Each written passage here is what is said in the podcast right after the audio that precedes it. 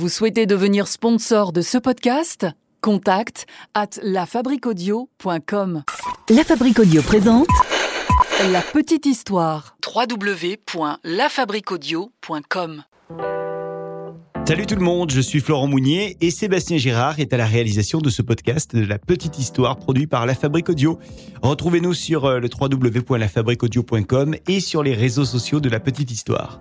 Et pour nous aider, euh, comme d'hab, hein, n'hésitez pas à aller donner une note et un commentaire à la petite histoire sur iTunes, Apple Podcast et sur toutes les autres plateformes de podcast. Je compte sur vous. Et aujourd'hui, c'est un épisode un petit peu spécial. Je vais vous parler d'une créature légendaire qui punit les enfants passage. Non, ce n'est pas le père Fouettard, mais le Krampus que nous allons découvrir aujourd'hui dans la petite histoire. Alors, qui est le Krampus? D'où vient le Krampus? Est-ce que le Krampus a existé? Pourquoi est-il euh, aussi célèbre? D'ailleurs, il a son film. Hein. Il, y a, le film Le Krampus qui était sorti euh, en 2014. Je vais tout vous dire, tout vous expliquer aujourd'hui sur la petite histoire du Krampus. Vous êtes maintenant ici, et quoi qu'il arrive, vous ne pouvez plus reculer. Le Krampus, c'est donc une créature mythique euh, anthropomorphe, c'est-à-dire qu'il peut, sous certains aspects, nous faire penser à une créature humaine. Pour vous le décrire, imaginez bien, fermez les yeux. Le Krampus a des cornes. D'ailleurs, c'est une créature qui est fréquemment décrite comme euh, mi-chèvre, mi-démon. C'est la classe, hein? Des cornes donc, mais aussi des sabots, une jolie fourrure, et puis une langue fourchue et des dents pointues, évidemment, sinon c'est pas drôle. Le Krampus est donc tout sauf un humain. Alors où est-ce qu'on voit le, le, Krampus? Eh bien on le retrouve souvent euh, dans un certain nombre de folklores européens comme euh, en Autriche, euh, en Bavière, la Croatie également, la République tchèque où on peut croiser le, le Krampus, la Hongrie, l'Italie du Nord, la Slovaquie, la Slovénie. Alors en fait le, le Krampus a exactement le même rôle que le père Fouettard en période de Noël. C'est-à-dire que le Krampus, il a pour mission de punir les enfants qui n'ont pas été sages le reste de l'année.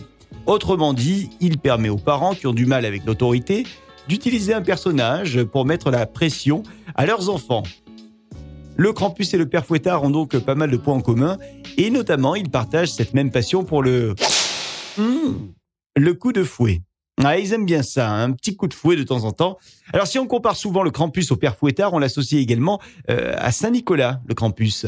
Ouais, sauf que Saint-Nicolas, c'est l'inverse, hein. c'est la psychologie euh, positive. Il récompense les enfants sages avec des cadeaux. Si on regarde l'arbre généalogique du Krampus, le Krampus serait le fils de Hel, qui est la déesse des morts dans la mythologie nordique.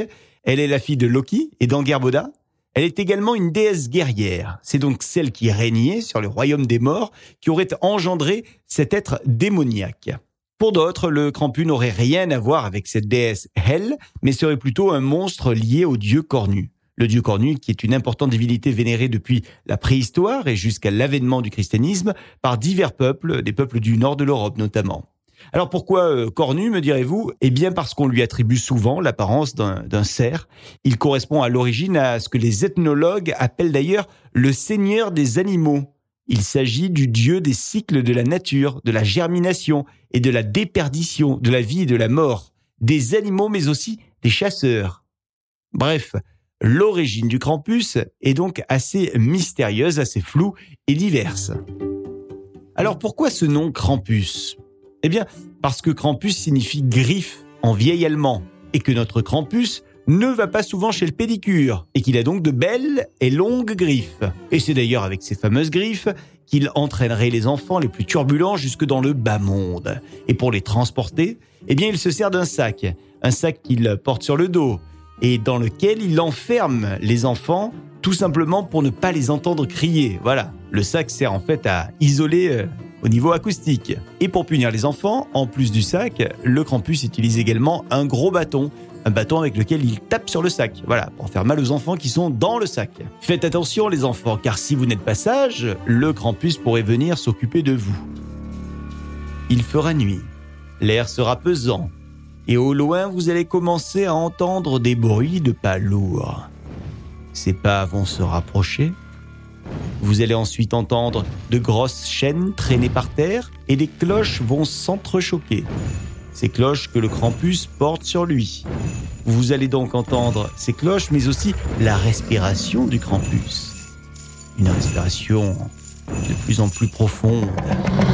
Il est là, il arrive le Krampus. Et ça y est, c'est trop tard, vous venez d'être emporté par le Krampus. Alors le Krampus et la peur qu'il a suscité, notamment euh, dans certains pays de, de l'Europe du Nord, ont disparu pendant plusieurs années. Bah oui, l'Église catholique a longtemps interdit les célébrations qui pouvaient créer la panique. Et durant la Deuxième Guerre mondiale, les fascistes avaient également interdit cette tradition du Krampus qu'ils associaient aux sociaux-démocrates. De nos jours, Krampus a fait son grand retour dans le folklore transalpin. Vous pouvez euh, d'ailleurs assister tous les ans à des défilés qui lui rendent hommage en Autriche, en Allemagne et dans d'autres pays de la région.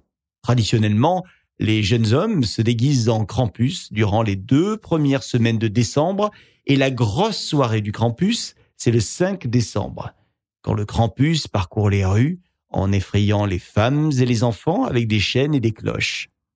Un conseil d'ailleurs, si un jour vous avez envie d'assister à ces célébrations du 5 décembre, soyez sportif, parce que si vous provoquez le Krampus, vous risquez de recevoir quelques coups de fouet. Et pour y échapper, bah faut courir vite, très vite.